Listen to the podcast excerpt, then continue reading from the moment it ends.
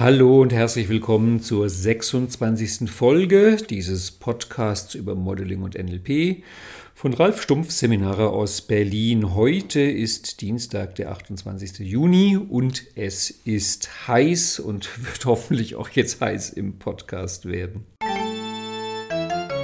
Von diesem Podcast gibt es jeden Dienstag, also spätestens Dienstag, meistens schon Montagabend, eine neue Folge auf www.ralfstumpf.de slash podcast und auf den üblichen Podcast-Plattformen.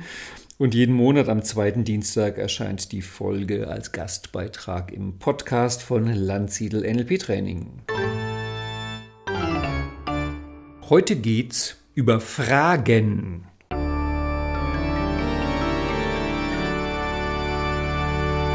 Ja, heute ist das Thema des Podcasts Fragen stellen. Das kommt noch von letzter Woche. Das ist von letzter Woche übrig. Ich hatte ja letzte Woche einen Podcast gemacht zum Thema Lernen in der Schule. Das ist jetzt schon der dritte Podcast gewesen der Lernreihe. Die führte zu den bisher größten Begeisterungsstürmen als Feedback. Lernen ist scheinbar ein Thema, was viele Leute sehr interessiert. Und der letzte Podcast der richtete sich ja im Grunde an Kinder und Jugendliche, die also in der Schule lernen oder an Studenten oder halt einfach an alle Menschen, die lernen wollen, war auch entsprechend von der Ansprache und von mir aus gedacht, dass eben, wenn du das hörst und Kinder hast, du das deinen Kindern gibst und sagst, hör dir mal das an, was da drin ist zum Thema lernen. Von wegen, hör dir mal an, du kannst mir auch Feedback geben. Die Klangqualität dieses Podcasts sollte jetzt eigentlich ein kleines bisschen besser sein als sonst, weil ich habe gemerkt, dass ich mein Mikrofon die letzten 25 Folgen falsch eingestellt hatte. Jetzt wird es wahrscheinlich besser. Gut, also heute geht es über Fragen und zwar einfach deswegen, weil Fragen natürlich der Dreh- und Angelpunkt des Lernens sind. Also ich meine, wenn du keine Fragen hast, dann springt die Lernmaschine nicht an. Neugierde ist die Grundidee des Lernens. Neugierde ist, ich kann sein, sogar die stärkste Emotion in puncto Lernen und Veränderung. Also, wenn ich Jordan Peterson höre, den ich ja sehr schätze, der macht die Hälfte seiner Therapie über die Emotion Neugierde. Und es ist ja so beeindruckend, dass ich weiß auch nicht genau wie, wir können es ja vielleicht heute gemeinsam rausfinden, Schule eine Veranstaltung ist, in der den Leuten das Fragen stellen eher aberzogen als anerzogen wird und in der die Neugierde eher platt gemacht wird. Und ich möchte es nochmal betonen, dass von meiner Seite aus ich alle Lehrer bitte auf das Äußerste verteidigen möchte. Niemand, kein Lehrer ist absichtlich ein schlechter Lehrer. Das ist Quatsch. Diese Leute haben alle den Beruf normalerweise aus Leidenschaft gewählt und weil sie wirklich Kinder mögen und gerne unterrichten. Und dann kommt das System und sie müssen sich halt irgendwann dem System anpassen. Und es ist halt auch wirklich so, dass viele Lehrer nicht so richtig draufstehen, wenn die Kinder oder Jugendliche zu viele Fragen stellen, weil ja, das bringt den Zeitplan durcheinander, das bringt den Stoffaufbau durcheinander. Und wenn du selber an der Schule warst, dann kennst du das bestimmt, wenn du drei oder vier Fragen gestellt hast, dass du irgendwann zu oft hörst, ja, das kommt später, warte ab. Und das ist natürlich schrecklich, weil in dem Augenblick, wo ein Mensch diese Frage stellt, ist jetzt das Interesse da? Jetzt stelle ich die Frage, jetzt will ich das wissen, jetzt würde die Antwort auf die Frage automatisch eingespeichert werden. Und wenn ich dann immer höre, ja, wart ab, kommt später, kommt später, dann gewöhne ich mir irgendwann das Fragen stellen ab und dann denke ich mir, dann kommt es halt später, wer weiß, ob ich mich dann noch dafür interessiere. Ich weiß es auch von Lehrern und Dozenten, dass sie das mit den Fragen stellen manchmal auch deswegen nicht mögen, weil gerade wenn du halt in einem sehr, sehr, sehr, sehr großen Stoffgebiet unterwegs bist, ich denke es an eine Dozentin, die Medizin, also was aus dem medizinischen Bereich unterrichtet und die mir gesagt hat, naja, das ist so ein gigantisches Gebiet. Sie weiß da halt auch im Großen und Ganzen nur ihren Teil, den sie unterrichtet. Und wenn jetzt dann Fragen kommen, die sich auf alle möglichen anderen Sachen beziehen, dann ist halt die Gefahr gegeben, dass sie irgendwann die Grenzen ihres vorbereiteten Wissens erreicht. Und das wäre ihr sehr unangenehm, das möchte sie halt nicht. Gut, da könnte man jetzt fragen, was ist daran so schlimm? Also ich glaube eigentlich, dass es für Leute, die lernen, ähm, enorm befreiend ist und eigentlich ein sehr schönes Vorbild ist, wenn sie mitkriegen, dass die Person, die lehrt, jetzt auch nicht alles weiß. Das ist ja eine von den Sachen, die auch Frau Birkenbiel immer meinte, dass das so schrecklich ist an der Schule, dass auf einer unbewussten Ebene die Kinder in der Schule lernen, wer vorne steht, hat Recht. Ich meine, du kennst ja bestimmt auch diesen äh, doofen Spruch, Lehrer haben vormittags Recht und nachmittags frei. Ähm, also die meinte immer, die, die, die Kinder lernen halt, äh, der vorne steht, hat Recht. Und was sie meinte, noch viel schlimmer ist, dass die Schule halt unterschwellig vermittelt, es gibt auf jede Frage eine richtige Antwort. Und das ist natürlich Quatsch, weil es gibt ganz viele Fragen, auf die gibt es gar keine oder noch gar keine Antwort. Es gibt Fragen, auf die gibt es mehrere richtige Antworten. Es gibt Fragen, auf die gibt es mehrere Antworten und wir wissen noch nicht, welches die richtige ist. Es gibt gerade im Wissen der Wissenschaft gibt es so viele Fragen, auf die gibt es alle paar Jahre eine neue Antwort, mit der wir halt arbeiten müssen. Also es ist ein so ein spannendes Gebiet, sich mit Fragen zu beschäftigen, dass eigentlich genau genommen müsste es ein Schulfach geben, Fragen stellen. Aber vielleicht sind wir froh, dass es das Schulfach nicht gibt, weil wenn es das als Schulfach gäbe, dann wäre es vermutlich hinterher noch schrecklicher als vorher, weil halt, wie gesagt, Schule das ganz oft erstaunlich gut drauf hat, äh, die spannendsten Themen auf eine Art zu vermitteln, dass man sich dafür nicht mehr interessiert. Ich habe hier ein Buch vor mir liegen, Rolf Dobelli, Wer bin ich? 777 indiskrete Fragen. Ich finde das so großartig. Der Mann hat ein Buch geschrieben, welches ausschließlich aus Fragen besteht. 777 Fragen. Du kannst auch einiges davon im Internet finden. Wenn du Rolf Dobelli eingibst, der hat auf seinem Blog auch viele von diesen Fragen. Ähm, das geht schon los mit, angenommen, Sie würden entführt. Was wäre Ihrer Meinung nach eine vernünftige Lösesumme? Also das sind Fragen, die, die, die regen doch zu großartigen Gedanken an. Wären Sie lieber sympathisch oder intelligenter? Wie oft gelingt es Ihnen, Tatsachen durch positives Denken zu ändern? Gibt es einen thematischen Schwerpunkt in Ihrem Leben? Oder auch eine herrliche Frage äh, aus dem Kapitel, oder hier, was dürfte in Ihrem Benutzerhandbuch nicht fehlen? Gibt es etwas, was Sie in Ihrem bisherigen Leben zu denken versäumt haben? Oder auch herrlich dann aus dem Kapitel über Beziehungen, welche Bereiche Ihrer Beziehungen würden Sie gerne outsourcen? Also, wenn du, das, wenn du diesen Buch blätterst und die Fragen liest, ich meine, erstmal ist so bei der Hälfte der Fragen fängt man sofort an zu lachen. Man fragt sich bei vielen Fragen, wie kann jemand auf so eine Frage kommen? Das ist doch albern.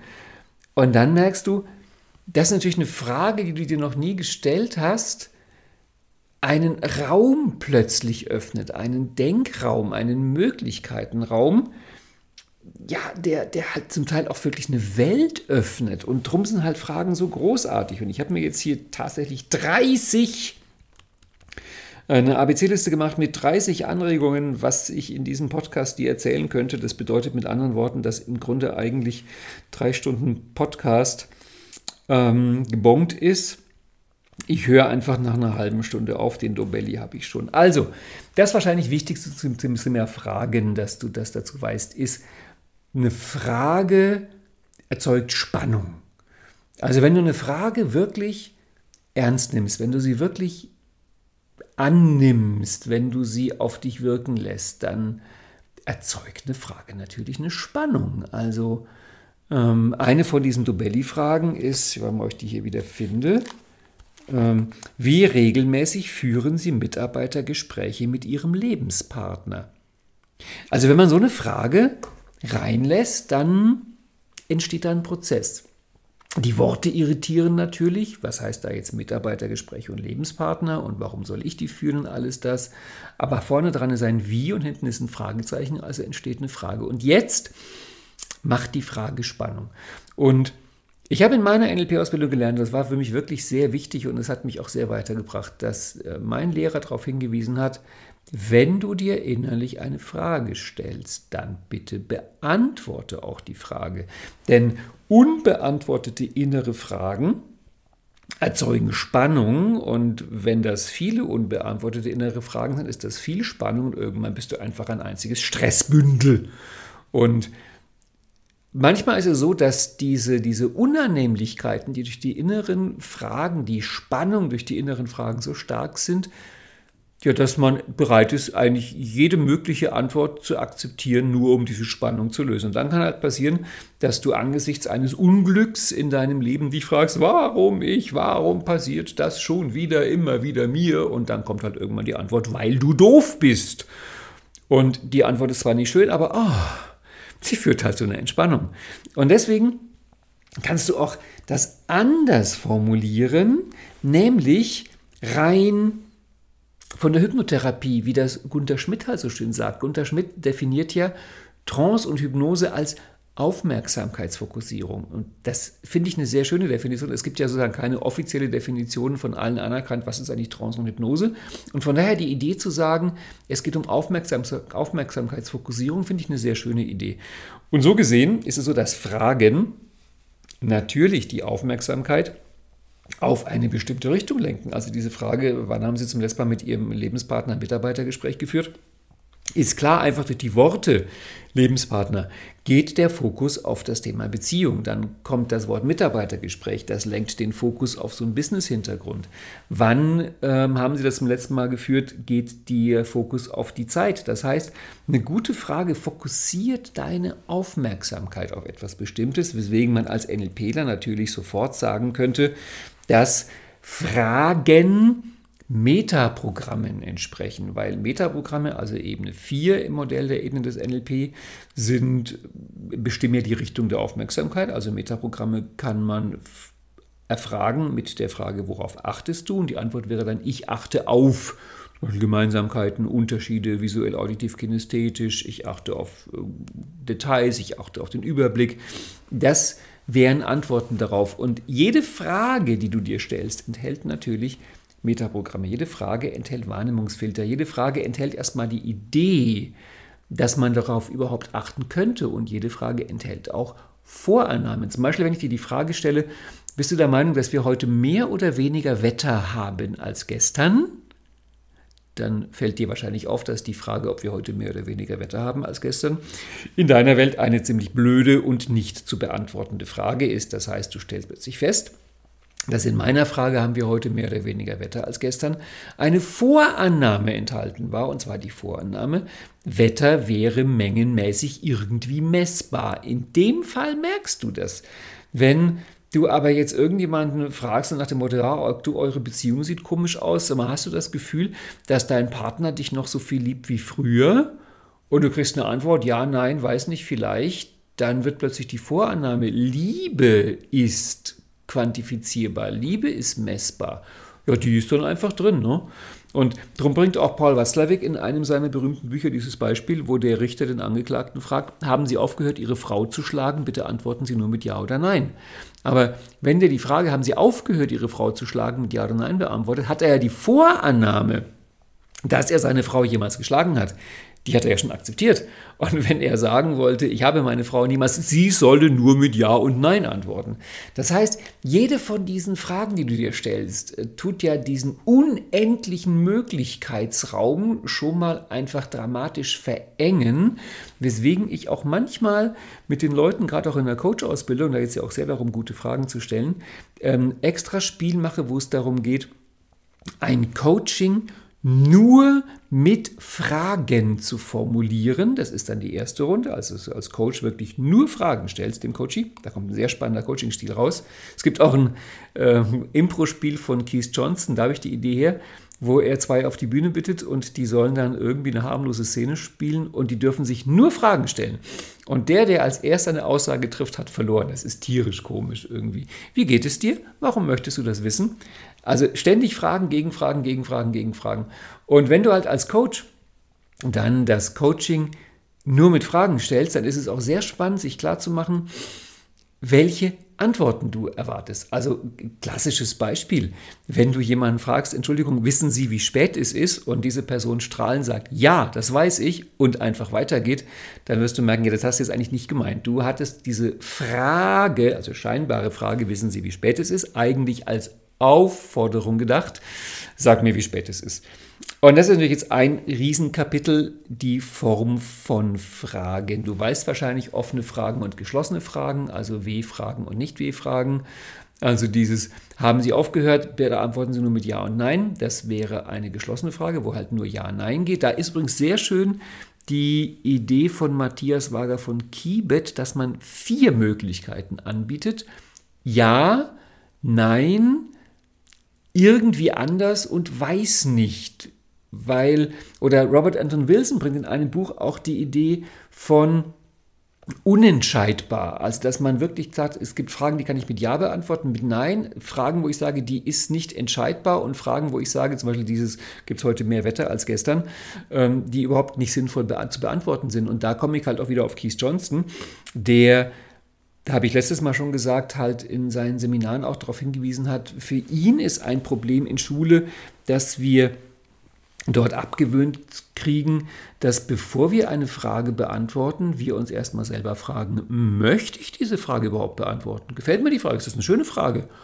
Und dass man dann vielleicht sogar sagt, wie ich danke Ihnen sehr für diese Frage, aber ich möchte jetzt eigentlich gar nicht beantworten, die Frage. Aber wenn du mal in der Schule warst, weißt du, ja, das lohnt sich nicht, so darauf zu reagieren. Da ist es schon besser, wenn du brav die Fragen beantwortest. Du weißt es auch vom letzten Mal, dass ich das wirklich so seltsam finde, dass Schule so abläuft, also mich hat das schon als Schüler gewundert, dass der, der es weiß, die fragt, die es nicht wissen. Das fand ich komisch. Also gerade in Prüfungen. In Prüfungen stellt dann der Lehrer mir oder stellte mir der Lehrer Fragen, wo ich ganz genau wusste, der kennt doch die Antwort, warum fragt er mich das? Und der kennt die Antwort sogar besser als ich, also warum fragt er mich das?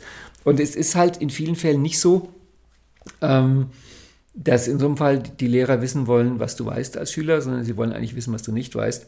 Ich habe das in meinem Leben ein einziges Mal wirklich dramatisch erlebt. Ich hatte ja im Großen und Ganzen sehr viel Glück mit Schule. Ich bin gerne in die Schule gegangen, ich habe gern gefragt, ich bin da ziemlich unbeschadet durchgekommen. Und ich habe einmal im Leben richtig, richtig hart erlebt, wie sowas auch sein kann und wie es vermutlich viele Menschen in ihrer gesamten Schulzeit erleben. Und zwar war das meine ich hätte beinahe gesagt Heilpraktikerprüfung, aber es ist ja keine Heilpraktikerprüfung, es ist eine Heilpraktikerüberprüfung. Und da gibt es einen schriftlichen Test, den hatte ich dann bestanden und dann gibt es eine mündliche Prüfung im Gesundheitsamt. Und die läuft normalerweise so ab, dass zwei Prüflinge eine Stunde lang dahin gehen und eine Stunde lang ein Interview haben mit in meinem Fall der Amtsärztin und einem Beisitzer. Das heißt, man sitzt da dann quasi zu viert eine Stunde. Und es ist so, dass die erste halbe Stunde wird der eine Prüfling befragt und wenn der was nicht weiß, muss der zweite was dazu vermuten und die zweite halbe Stunde wird der zweite befragt und der erste muss einspringen. Und so läuft das ganz gemütlich. Und ich hatte also meine mündliche Prüfung, hatte an dem Tag zufällig mir sogar einen Hexenschuss zugezogen. Dann hatte mir aber die Sekretärin vorher gesagt, ui, zeigen Sie das nicht, der Amtsärztin, die mag nicht, wenn Leute leiden. Und ich dachte, okay, dann reiße ich mich zusammen, bin da also stolz und aufrecht reingehumpelt. Und dann hatte mir die Sekretärin schon vorher gesagt, übrigens, der zweite Prüfling ist nicht da, Sie haben eine Stunde mit der Amtsärztin. Da war ich schon sehr begeistert und dann bin ich da rein und dann saß da die Amtsärztin und meinte, der Beisitzer wäre heute verhindert. Jetzt gäbe es zwei Möglichkeiten. Entweder ich sage, ich will trotzdem die Prüfung machen, dann würde nur sie mich prüfen. Es gilt dann aber, oder ich mache von meinem Recht Gebrauch zu sagen, ich will den Beisitzer dabei haben. Dann bekäme ich einfach einen neuen Termin. Und dann meinte ich, wir machen das jetzt. Und dann hatte ich eine Stunde mit der Frau, wo sie mich befragt hat zu allerlei medizinischen Themen. Und diese Stunde war platt gesagt die Hölle. Die war deswegen die Hölle, weil ich im Grunde von meinem persönlichen Gefühl her eigentlich keine einzige Frage von ihr beantworten konnte. Es war immer alles nur falsch. Und diese Stunde war wirklich echt übel. Ich habe geschwitzt und ich fühlte mich extrem mies. Und am Ende meinte sie zu mir, herzlichen Glückwunsch, Sie haben bestanden. Und meine erste Reaktion war, ich wollte die beinahe anpflaumen, weil ich dachte, die verarscht mich jetzt. Also ich dachte, die, die macht jetzt, die, die spottet mit mir. Und dann habe ich gemerkt, nee, die meint das ernst. Und dann ist mir hinterher erst aufgefallen, dass diese Frau nicht wissen wollte, was ich weiß. Sie wollte wissen, was ich nicht weiß. Das heißt, sie wollte die Grenzen meines Wissens rausfinden und ihre Fragemethode war halt, dass bei allem, wo sie, und die Frau war wirklich gut, also die war wirklich kompetent. Das heißt, die hat sehr schnell gemerkt, okay, das weiß er, da muss ich nicht weiterfragen und sie hat sozusagen zu jedem Thema so weit weitergefragt, bis sie auf den Punkt kam, wo ich es nicht mehr wusste, weswegen wir überwiegend über die Sachen geredet haben, die ich nicht wusste. Auf die konnte die sich durch ihre Kompetenz halt ein sehr gutes Bild davon machen, wie groß mein Wissensschatz ist, mein Wissensgebiet. Sie kam zum Ergebnis, das reicht, was der weiß. Aber für mich war es halt eine üble Stunde. Und dann bin ich hinterher raus, war dann also Heilpraktiker, also hatte die, die Heilpraktikererlaubnis und dachte mir, um Gottes Willen, wenn es wirklich ganz vielen Leuten in Schule und Studium Tag ein, Tag aus so geht, dass die diese Art von Fragen bekommen, dann verstehe ich ein bisschen mehr, warum so viele Menschen Schultraumen und sonstiges haben. Ich hatte ja auch in meinen ersten Jahren als Coach sehr viel Coaching für, für ältere Schüler und Studenten, wo ich denen geholfen habe, den Kontext halt gut zu bewältigen und da irgendwie gut durchzukommen.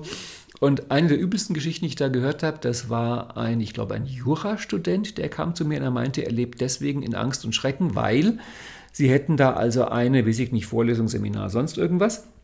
Und der Professor hat die Angewohnheit, dass er zu Beginn seines Vortrags immer einigen Studenten, die er zufällig auswählt und direkt anspricht, Fragen stellt zu dem Gebiet, was er jetzt gleich lehren wird und die Antworten bewertet. Also man muss sich das mal vorstellen.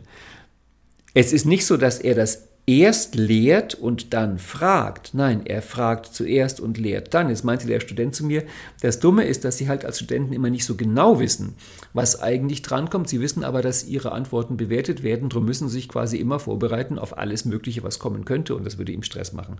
Ja, wir haben da ein bisschen so eine Antwort gefunden, also so, eine, so einen Umgang damit gefunden, aber sorry, das ist wirklich keine schöne Art von dem Dozenten damit umzugehen.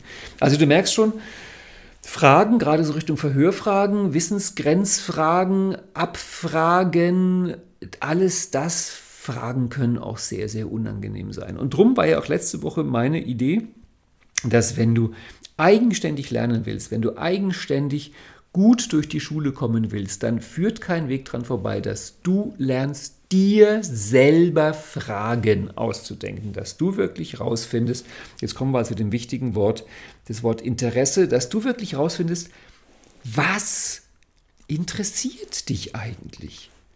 Was ist es eigentlich, was du an dem Thema wissen willst? Und da gibt es natürlich jetzt im NLP eine ganze Reihe von guten Ideen. Ich fange mal ganz klassisch an. Gregory Bateson, halt einer der Großväter des NLP, hat sich ja auch sehr beschäftigt mit Lernen, hat auch diese Theorie, vier Stufen des Lernens. Und der hat in seinen Forschungen herausgefunden, dass wenn du eine Gruppe von Menschen nimmst, und irgendein Thema, das dann jeweils ziemlich genau ein Viertel, also schwankt, glaube ich, zwischen 22 und 27 Prozent nach seinen Forschungen, ungefähr ein Viertel interessiert sich für eine von den vier Fragen, was, wie, warum und wofür. Und es ist wohl ziemlich stabil, wofür sich die Menschen interessieren. Das heißt, wenn irgendein Thema kommt, sagen wir mal Xylographie als Thema, dann würde ein Viertel der Leute wissen wollen, ja, was ist eigentlich die Xylographie? Ähm, erklär doch mal, was Xylographie eigentlich ist. Und ein zweites Viertel würde wissen wollen, wie geht denn Xylographie? Wie funktioniert das? Wie macht man Xylographie? Und das nächste, das dritte Viertel würde dann wissen wollen, warum Xylographie so ist, wie sie ist, warum die funktioniert und wie die sich auch historisch entwickelt hat. Und die Warum-Leute, die stellen oft noch eine zweite Frage. Und die zweite Frage ist, Warum vermittelst du das denn? Inwieweit bist du denn kompetent in Xylographie? Und das vierte Viertel will dann wissen, wofür ist Xylographie gut? Wofür kann man das verwenden? Und ich sage dir jetzt kurz, was Xylographie ist. Wenn du ähm, Altsprachler bist, kannst du dir das vermutlich auch denken. Xylos ist das Holz, das kennst du auch vom Xylophon, weil Xylophon ist Holz, das klingt. Und Graphie kennst du auch von Fotografie und sonstigen Sachen, das ist das Zeichnen.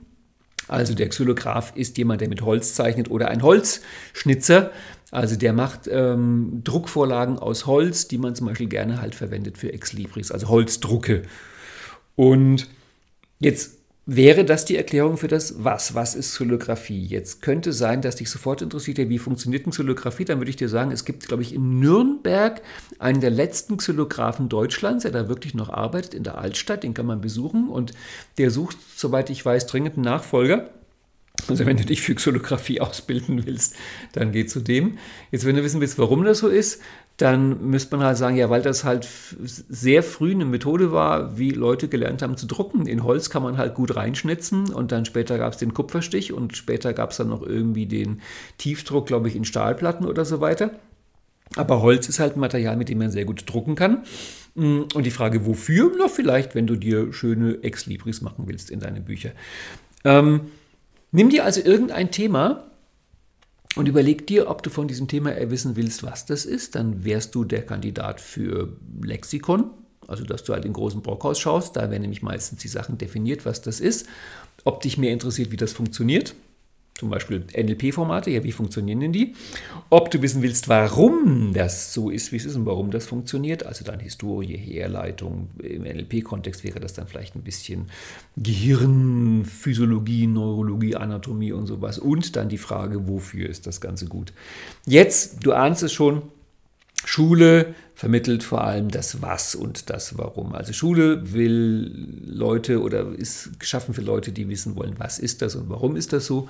Und in der Schule bist du halt eher unglücklich mit den Wie-Fragen und den Wofür-Fragen. Und haha, natürlich ist es so, keine große Überraschung. Ich bin einer von den Menschen. Bei mir steht das Wie und das Wofür ganz oben. Und das war, war, der Grund, warum ich in der Schule so mittelglücklich war mit dem, was mir da angeboten wurde und gefragt habe. Und zwar penetrant die Wie-Fragen und die Wofür-Fragen. Und das hat eben die Lehrer so genervt. Weil ich war der, der halt dann später in Mathematik in der Oberstufe gefragt habe, wofür brauche ich das später im Leben?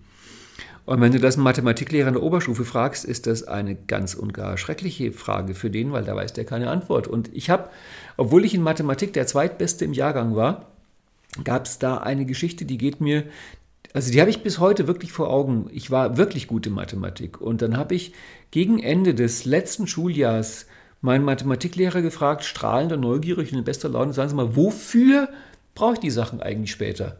Und er guckte mich an und meinte, äh, gar nicht. Also vielleicht, wenn du Mathematik studierst. Und diese Antwort hat mich so getroffen, die hat meine Motivation im Grunde auf Null zerschreddert. Und das heißt, von diesen letzten Monaten des Mathematikunterrichts weiß ich fast nichts mehr. Ich habe mir hinterher gedacht, wie schade eigentlich. Äh, der Mann hätte mir die Antwort geben können, Mathematik schult dein Denken für den Rest deines Lebens. Wenn du lernst, mathematisch zu denken, bietet dir das in unglaublich vielen anderen Bereichen des Lebens Vorteile. Das fiel mir dann aber erst ein paar Jahre später auf. Aber ich habe in dem Moment gemerkt, wie frustrierend das ist, wenn dich etwas interessiert, dieses Wofür, und du kriegst keine Antwort. Und ein paar Jahre davor ich war, wie gesagt, nicht der einfachste Schüler für die Schule. Ein paar Jahre davor bin ich in die Schulbibliothek und habe die Bibliothekarin gefragt, bitte können Sie mir erklären, wie hier die Bücher sortiert sind und wie ich hier ein bestimmtes Buch finde. Und die guckte mich an und meinte, ich wäre der Erste in ihrer gesamten Zeit, der ihr diese Frage stellt. Das heißt, ich war schon, wie will ich sagen, berühmt, berüchtigt dafür, dass ich halt die Wie- und die Wofür-Fragen stelle. Und wenn du zum Beispiel ein Mensch bist, der sich halt auch sehr für Wie und Wofür interessiert und wenn du irgendwann rausgefunden hast, das kommt nicht in der Schule, dann musst du diese Fragen dir halt selbst erlauben zu stellen und eigenständig recherchieren und dann fängt halt das eigenständige Lernen an mit diesen Fragen. Das heißt, du kannst dann teilweise diese Fragen den Lehrern, Dozenten, Professoren stellen. In vielen Fällen kommt da aber keine vernünftige Antwort. Dann musst du recherchieren, Internet oder andere Leute fragen, äh, was bringt dir das, wie geht das, wofür ist das gut? Also die Was- und die Warum-Fragen bekommst du normalerweise. Gute, gute Antworten. Mm, du kannst dann auch, wenn du eine gute Frage gefunden hast, die mehrmals verwenden. Also es gibt bestimmte Fragen, die sind so gut, die werden zu Begleitern. Zum Beispiel in meinem Fall ist das so, wenn ich mich einem neuen Thema ändere und ich nutze diese Frage bei fast jedem Newsletter, den ich schreibe, dass ich da irgendwelche zentralen Worte des Newsletters mich erstmal frage oder besser das Internet frage, wo kommt das Wort eigentlich her? Was genau bedeutet eigentlich das Wort? Da drin. Und manchmal komme ich da auch wirklich erstaunliche Sachen. Ich weiß noch, wie in einem Seminar mir der, der Trainerkollege hat dann der Gruppe erzählt und damit auch mir, wo das Wort Repräsentation eigentlich herkommt. Ich hatte mir da vorher nie Gedanken gemacht und danach fand ich spannend. Also Repräsentation. In dem Sens, in dem Wortstamm ist die Sinne drin und Präsens ist dann also vor den Sinnen und Repräsentation heißt, dass ich mir etwas wieder vor die Sinne hole. Und ich fand das so aufregend, mir klarzumachen, dass in dem Wort Repräsentation halt wirklich im Kern die Sinne drin sind. Und so gibt es ganz viele tolle Worte, wenn du denen wenn du denen folgst, wortgeschichtlich, wo die herkommen, wo die aus anderen Ländern herkommen, also auch wenn du dich mit Fremdsprachen beschäftigst, wenn du dann irgendwann zum Beispiel verstehst, dass im Germanischen das, was wir Fenster nennen, das deutsche Wort Fenster kommt halt vom lateinischen Fenestra, und im Germanischen hieß das Fenster Windauge, ja, und daher kommt das englische Window. Und plötzlich wird das spannend. Das heißt, wenn jemand wie ich zum Beispiel weiß, dass Wortgeschichte etwas ist, was mich einfach sehr interessiert, kann ich mich im Grunde jedem Thema erstmal dadurch nähern, dass ich überlege, ja, was bedeutet denn das Wort? Und das meine ich mit, dass wenn du gute Fragen kennst, dann nutzt die öfter. Das könnten in der Schule Fragen sein, wo brauche ich diesen Stoff im Erwachsenenleben oder was ergibt sich aus dem Stoff? Wann ist das Ganze entstanden? Welche Rolle spielt das auch in der Menschheitsgeschichte? Was ergibt sich daraus? Was sind die Konsequenzen, das zu wissen? Was sind die Konsequenzen, das nicht zu wissen? Und in vielen Fällen geht es darum, das Bild einfach zu vergrößern, was damit drin ist. Und du merkst, es sind überwiegend offene Fragen, die man dann stellt. Diese Ja-Nein-Fragen, die machen das Denken eher zu. Also die kannst du dir manchmal stellen, aber in den meisten Fällen sind die gar nicht so interessant. Und von rhetorischen Fragen, die überspringe ich jetzt mal einfach. Also das ist, das rhetorische Fragen sind keine Fragen, das sind getarnte Aussagen. Es gibt, ich erlebe es auch immer wieder in meinen Seminaren, manchmal aber viel mehr noch, wenn ich mir auf YouTube irgendwelche Videos anschaue von Vorträgen, gerne halt Jordan Peterson, andere Leute. Und dann kommt am Ende immer so eine Fragerunde. Das heißt dann also irgendwie, ihr dürft jetzt Fragen stellen. Grauenhaft, was darauf kommt. Also wenn du dir sowas angeschaut hast, weißt du, dass ganz viele Menschen melden sich und sagen, ich habe eine Frage, dann halten sie einen Vortrag. Sie haben im Grunde keine Frage, sie wollen ihr eigenes Wissen zeigen. Und da meinte auch Frau Birkenbiel immer, dass wir in unserer deutschen Kultur, wir hätten eine gut entwickelte Sagekultur und eine sehr schlecht entwickelte Fragekultur. Das heißt, wir hätten halt nicht gelernt, Fragen zu stellen. Dafür kann eigentlich jeder Deutsche sofort einen kleinen Vortrag halten. Und das machen halt viele Menschen, wenn sie in irgendwelchen Fragerunden dann irgendwas fragen dürfen. Eine, die ich sehr mag, ist immer, wenn Leute sich melden und sagen, kann das sein? Das Schöne ist, du kannst immer Ja sagen. Also wenn die Frage ist, kann das sein? Ja, natürlich kann das sein. Das kann unglaublich viel sein. Ähm, Lass uns mal ein bisschen in die etwas professionellere Ecke von Fragen gehen. Ähm, weil ein Punkt, der, der sehr spannend ist, stell dir mal irgendeine Person vor, die du wirklich extrem bewunderst, die ist quasi schier unerreichbar, mega Promi. Also wenn wir im NLP-Kontext uns bewegen würden, Bandler, Grinder, Tony Robbins, solche Leute. Und jetzt überlege mal, du hättest die Gelegenheit, dass du jemanden wie Tony Robbins oder Richard Bandler eine Frage stellen darfst. Und du weißt, du kriegst auch eine Antwort. Du kriegst eine echte, ehrliche Antwort. Und du dürftest jetzt so einer Person eine Frage stellen. Da werde ich erstmal auf eine Metafrage gehen und sagen, wie lange glaubst du, bräuchtest du, bis du die Frage gefunden hast? Also manchmal ist es ja auch so, dass, ich rede jetzt nicht von die Galaxis, wo ja der Computer Millionen Jahre rechnet, um die Antwort zu finden, 42, und die alle komisch gucken und dann sagt der Computer, ich glaube, ihr kennt die Frage nicht. Und dann muss er nochmal viel mehr Millionen Jahre rechnen, um die Frage herauszufinden. Das ist ein bisschen übertrieben, aber die Grundidee stimmt schon.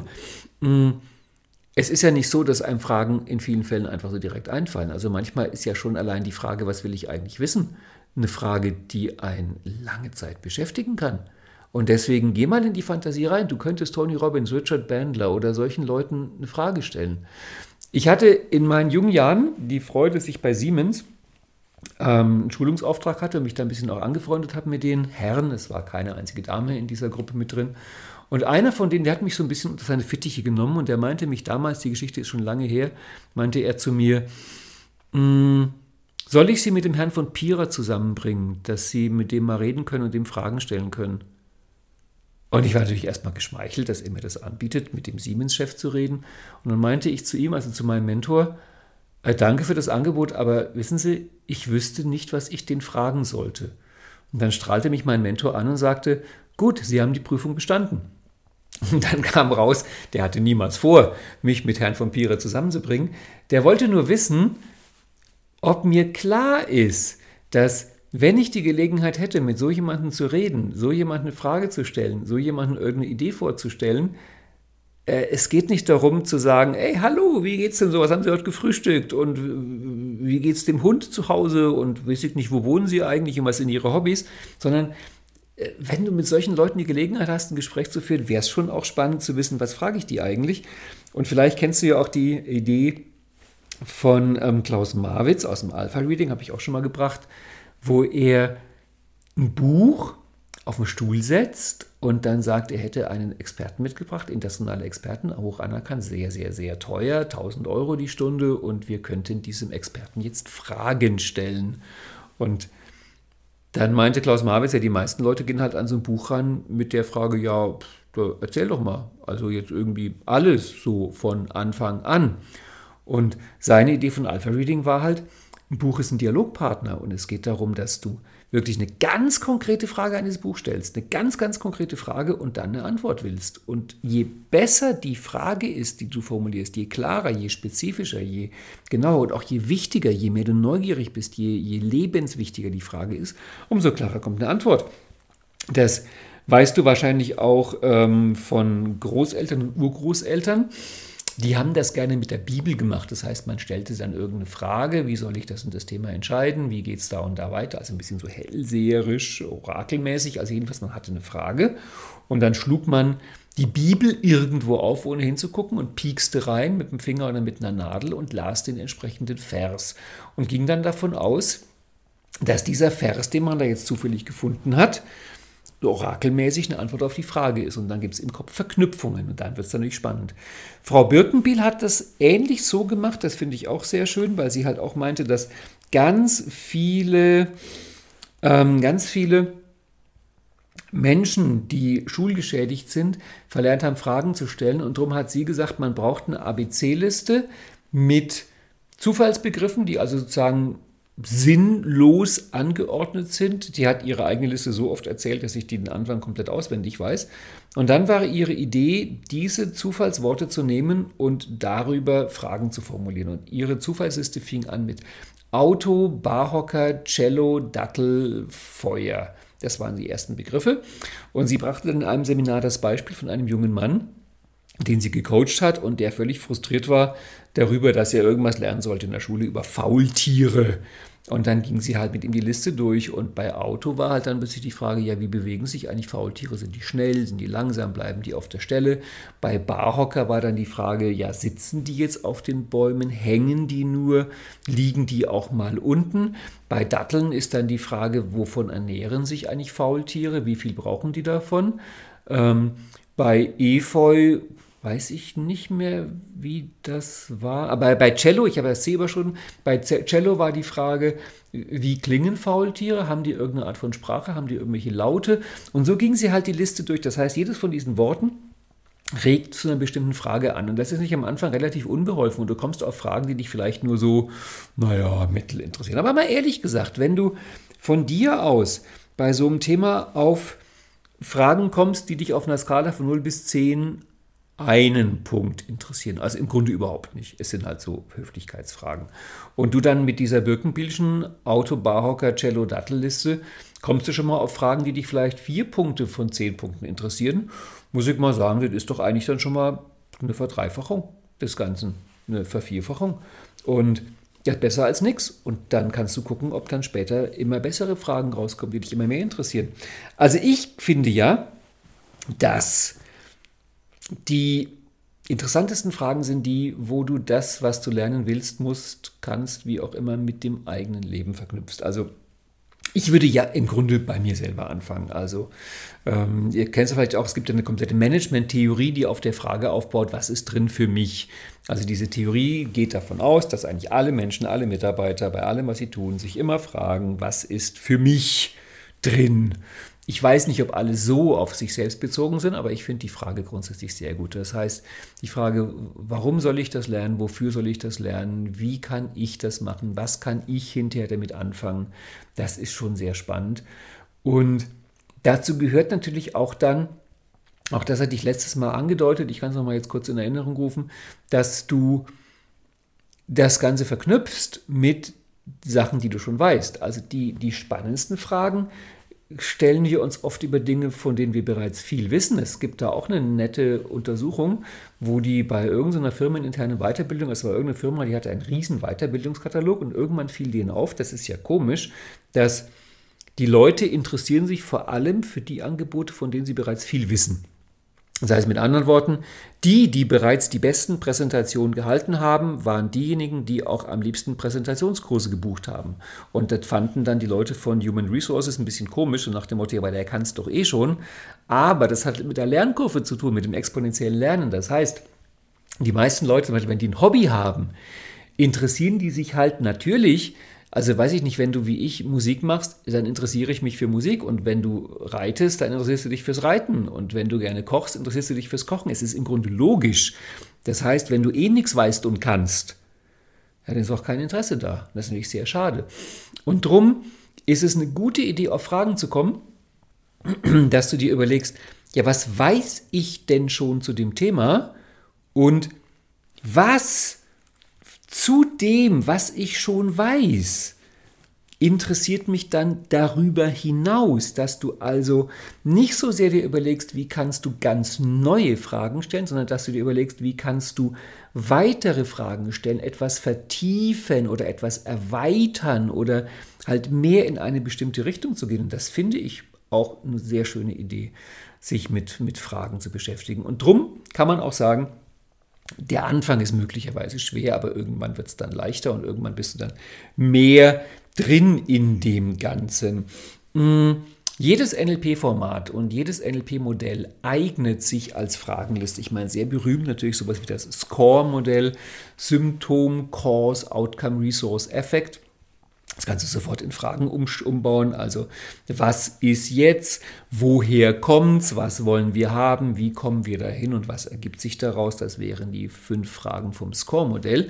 Und so kannst du jedes NLP-Modell, logische Ebenen zum Beispiel, auch die Psychografie, auch wenn es nicht klassisches NLP ist, und jedes NLP-Format kannst du umbauen in Fragen. Das machen wir zum Teil auch in der NLP-Ausbildung, dass du zum Beispiel ein Change History nimmst und das Change History komplett in Fragen formulierst. Was ist jetzt? Wo kommt das her? Was stört dich daran? Welches Ereignis liegt dem zugrunde? Welche Ressourcen hättest du damals dir gewünscht? Wie kannst du die Ressourcen jetzt äh, aktivieren? Was ändert sich, wenn du diese Ressourcen in das Ereignis integrierst? Also alleine, wenn du diese Aufgabe dir mal stellst, ein NLP-Format komplett in Fragen zu übersetzen, wirst du sehr viel übers Fragenstellen lernen, weil du dann das Werkzeug der Fragen natürlich erkennst und Irgendwann, wenn du dann deinen inneren Look beobachtest und feststellst, dass du dich wieder mal fragst, warum ich, warum immer ich, warum passiert immer mir so ein Quatsch, wirst du halt merken, warum passiert immer mir so ein Quatsch, ist halt Identitätsebene. Ich geht Timeline zurück, fokussiert auf die negativen Sachen. Das heißt, da ist ja noch eine ganze Reihe von Metaprogrammen mit drin, von Vorannahmen, von Glaubenssätzen. Und was soll denn, was soll denn bei so einer Frage schon rauskommen?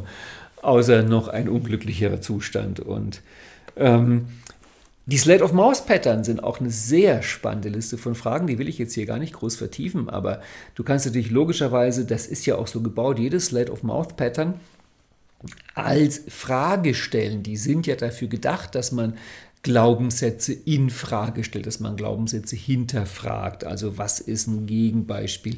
Woher weißt du das? Was ergibt sich daraus? Ähm, was ist dafür ein Beispiel? Was ist dazu ein Beispiel? Was ist so ähnlich? So kann man diese ganzen Fragen durchgehen von der Slate of Mouth Pattern. Und im Grunde könntest du dir auch Kärtchen machen, biete ich auch an in der Ausbildung als Download ähm, die Slate of Mouse Pattern, 20 Kärtchen und dann, wenn du irgendeinem Thema dich näherst, ziehst du halt einfach irgendein Kärtchen und schaust, was dir dazu für eine Frage einfällt zu diesem Thema von den Slate of Mouse Pattern.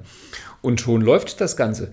So kannst du also mit jedem Format, mit jedem Modell des NLP dich damit beschäftigen. Und Chunking, Chunking ist natürlich auch ganz großartig für die drei vielleicht wichtigsten Fragen, um sich einem Thema zu nähern. Also Chunk Up ist, wovon ist das Teil, wofür ist das ein Beispiel, was ist die übergeordnete Kategorie. Chunk Sidewise ist, was ist dem ähnlich, was ist dem vergleichbar.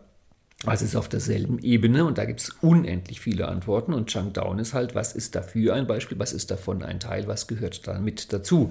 Also ich habe das mit dem Chunking sogar mal so gemacht, dass ich mir mh, hm, einen Würfel genommen habe und ich hatte erst beschlossen, 1 und 2 ist Chunk Up, 3 und 4 ist Chunk Sideways, 5 und 6 ist Chunk Down. Habe dann irgendwann gemerkt, da komme ich auf schreckliche Fragen, weil es ist viel zu viel auf der oberen Ebene. Habe dann probiert, die 1 ist Chunk Up, die 2 und 3 ist Chunk Sideways und 4, 5 und 6 ist Chunk Down. Das war schon viel besser, weil die Chunk Down Fragen leichter zu beantworten sind. Und so kannst du halt dann mit, mit dem Würfel dir auch Fragen stellen. Es gibt ja auch Würfel, die man, die man nimmt. Also du kannst auch eine ganze ABC-Liste machen mit Fragen. Du kannst dir merken, was schöne Fragen sind und die halt immer wieder verwenden. Und ich hatte ja vorhin über die rhetorischen Fragen geredet. Da ist jetzt am Wochenende äh, ist eine Geschichte passiert. Ich nenne extra mal keinen Namen, weil ich nicht weiß, ob die wollen, dass das so ähm, breit getreten wird. Aber ich fand es eine sehr interessante Geschichte. Zwei Teilnehmer kamen zum Seminar und meinten, ähm, ja, sie hätten irgendwie in der Bahn vergessen, die Masken aufzusetzen und plötzlich blafft sie gegenüber einer an, warum tragt ihr keine Maske? Und sie hätten dann quasi irgendwie erschreckt Träge zurückgeblafft, wie auch immer. Und der eine meinte zu mir, hinterher hat er sich gefragt, ist eigentlich komisch. Im Grunde hat dieser andere Mensch mir gerade eine Frage gestellt, nämlich die Frage, warum tragt ihr keine Maske? Und er meinte hinterher, dass ihm aufgefallen ist, im Nachhinein, er hätte jetzt gar keine Antwort drauf. Also so, er müsste mal drüber nachdenken. Und dann hat er drüber nachgedacht und er kam für sich auf eine Antwort. Und ich fand das sehr spannend. Dann fiel mir auf, dass diese besondere Gesprächsqualität, die ich häufig in Interviews bei Jordan Peterson entdecke, wo ich denke, der, der ist wirklich, der ist extrem gut drauf, wie er gerade schwierige Interviews führt, ist genau das, das wurde mir dann bewusst, nämlich dass viele Fragen, von denen ich denken würde, oh, die ist aber eine provokative Frage, das ist ja fast schon ein Angriff, diese Frage, dass da Jordan Peterson die Frage ernst nimmt.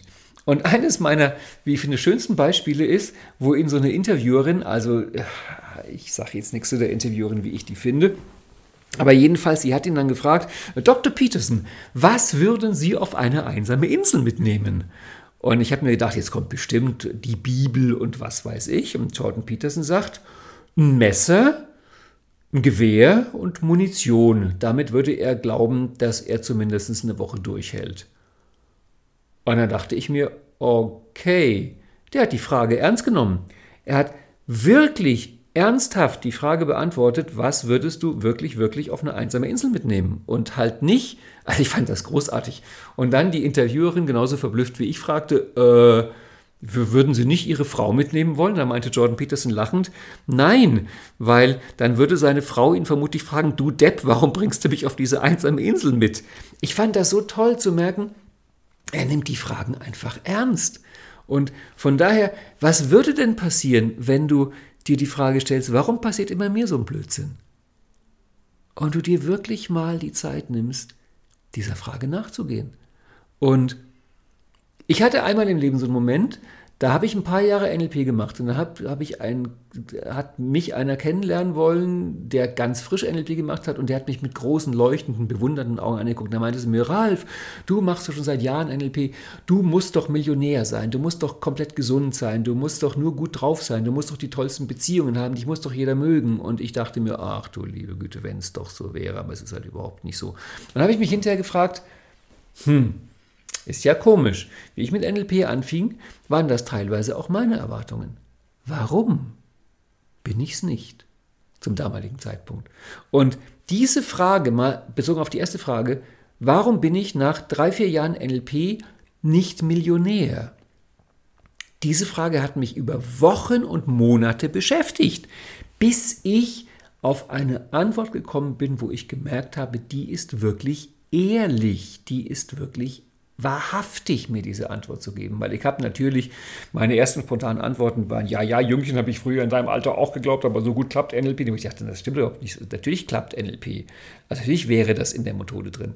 Ich kam dann irgendwann auf die Antwort, weil ich es nicht wollte, weil es mir nicht wichtig war, weil bezogen auf meine Werte auf Ebene 4, weil mit allem, was ich bekomme und äh, eine Million zu bekommen, ist etwas, was man bekommt, ist auch ein Preis dran. Das heißt, um eine Million zu bekommen, muss ich auf andere Sachen verzichten, muss ich bestimmte Opfer bringen und in Summe war es mir das einfach nicht wert. Aber diese Frage zu beantworten hat mich einige Zeit gekostet. Von daher, es kann Fragen geben, die dich längere Zeit begleiten. Und natürlich könntest du auch schauen, ob du vielleicht sogar die Frage deines Lebens formulieren kannst, deine Lebensfrage. Gibt es irgendeine Frage, die dich dein Leben lang antreibt? Bei mir ist, geht das so in die Richtung, wie kann ich lernen? Wie kann ich von anderen Leuten lernen? Wie kann ich das, was andere Leute wissen und können, von denen übernehmen. Und da gibt es jetzt auch nochmal eine sehr schöne Idee. Das ist auch so ein Management-Tool, was du aber sehr gut für dich einsetzen kannst. Kommt eigentlich aus Japan, dass du zu irgendeinem Thema fünfmal Warum fragst. Also zum Beispiel hätte ich mich damals fragen können, warum bist du nach drei Jahren NLP noch nicht Millionär?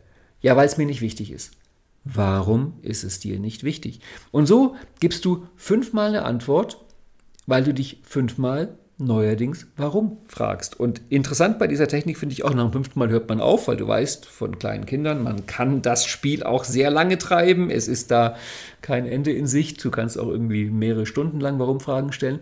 Ich fand das sehr cool, mit der fünffachen Warum-Frage den Sachen auf den Boden zu gehen. Also, ähm, Warum macht Schule, warum macht die Art, wie wir normalerweise aufwachsen, unseren Fragemuskel kaputt? Warum hat nach der Schule und nach dem normalen Erwachsenwerden eigentlich kaum noch einer Lust, irgendwelche Fragen zu stellen? Ach, ich glaube, weil die Schule Interesse abgewöhnt, weil sie Neugierde abgewöhnt, weil du irgendwann merkst, dass viele Leute sich nicht freuen über deine Fragen, dass sie Fragen zum Teil als übergriffig empfinden, dass sie sich mit irgendwelchen Antworten rausmogeln. Ich habe zum Beispiel gemerkt, dass die Frage, die für mich in meiner Welt eigentlich der schönste Gesprächseinstieg ist, nämlich die Frage, wie geht es dir? Dass erstaunlich viele Menschen die Frage, wie geht es dir, nicht mögen als Gesprächseinstieg. Und zwar einfach deswegen, weil sie davon ausgehen, es interessiert dich doch sowieso nicht. Dabei ist das komisch, weil wenn ich mit jemandem mich unterhalte, ist das das, was mich am Anfang wirklich jetzt am allermeisten interessiert.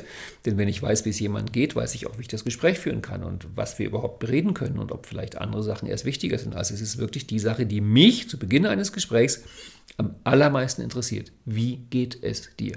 Aber wenn mein Gesprächspartner eh davon ausgeht, das ist bloß eine Floskel, eine rhetorische Frage, irgendwie, pff, halt, um die Zeit zu füllen, dann ist schon klar, dass diese Frage nicht gut ankommt. Das heißt, wir bräuchten im Grunde von beiden Seiten so ein bisschen Disziplin, ähm, uns wieder an gute Fragen zu gewöhnen. Ich habe gerade hier wieder ähm, das Buch aufgemacht von Rolf Dobelli.